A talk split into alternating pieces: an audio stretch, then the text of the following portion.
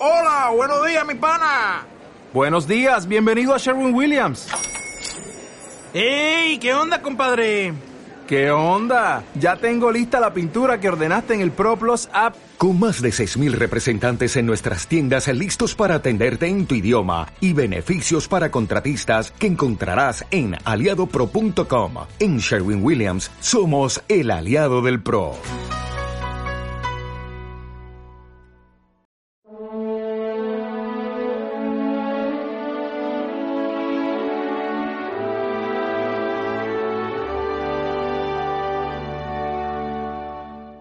El que permanece en mí y yo en él, ese da fruto abundante.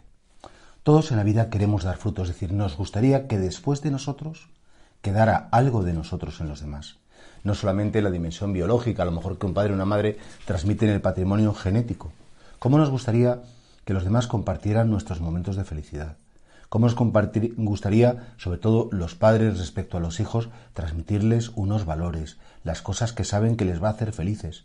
Y por tanto, claro, a eso llamamos dar fruto, en el sentido que todo lo bueno que existe en mí, Señor, porque tú me lo has dado, poderlo yo dejar en el corazón y en la vida de los demás. Y hay un secreto, dice Jesús, el que permanece en mí y yo en él, ese da fruto abundante. Además, un fruto en una doble dimensión. Por un lado, por supuesto, el fruto que hemos hablado ahora, que es dejar huella en el corazón de los otros, una huella positiva, evidentemente, una huella de buen sabor de vida, una, huella de, de haber enseñado lo más bello y eso es un fruto, digamos, temporal, porque sucede en el tiempo, pero ese fruto abundante que promete Jesús también son frutos de vida eterna. El que permanece en mí y yo en él, ese, el fruto que percibirá, lo gozará y lo disfrutará durante toda la eternidad. ¿Por qué? Porque Jesucristo es el gran tesoro de la humanidad. Jesucristo es aquel que saca lo mejor de cada uno de nosotros, nos invita a olvidarnos o a tener menos en cuenta las cosas negativas y a potenciar las cosas positivas. Por desgracia hay mucha gente que piensa que ser cristiano es estar todo el día con una lupa mirando pecados, a ver qué he hecho mal, a ver en qué me he equivocado, a ver de qué tengo que pedir perdón. Y, y es todo lo contrario, precisamente ser discípulo de Jesús es a ver, no lo que he hecho mal, sino lo que puedo hacer bien, lo que el Señor está poniendo en mi corazón, las gracias que Él me ha dado, en definitiva, esos frutos que puedo dar, si los doy es porque los ha puesto en mí previamente.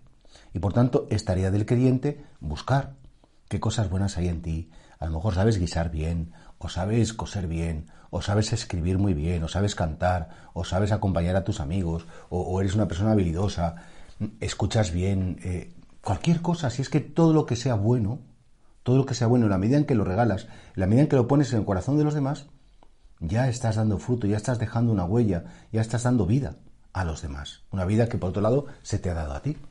Yo creo que esa es la fecundidad que todo ser humano desea. Todos sabemos que la maternidad o la paternidad no es un proceso meramente biológico. Hoy en día en cualquier fábrica, por desgracia, hacen una criatura humana tomando elementos genéticos de señores desconocidos. Sino precisamente esa fecundidad maternal, paternal, es transmitir lo más bello de mí.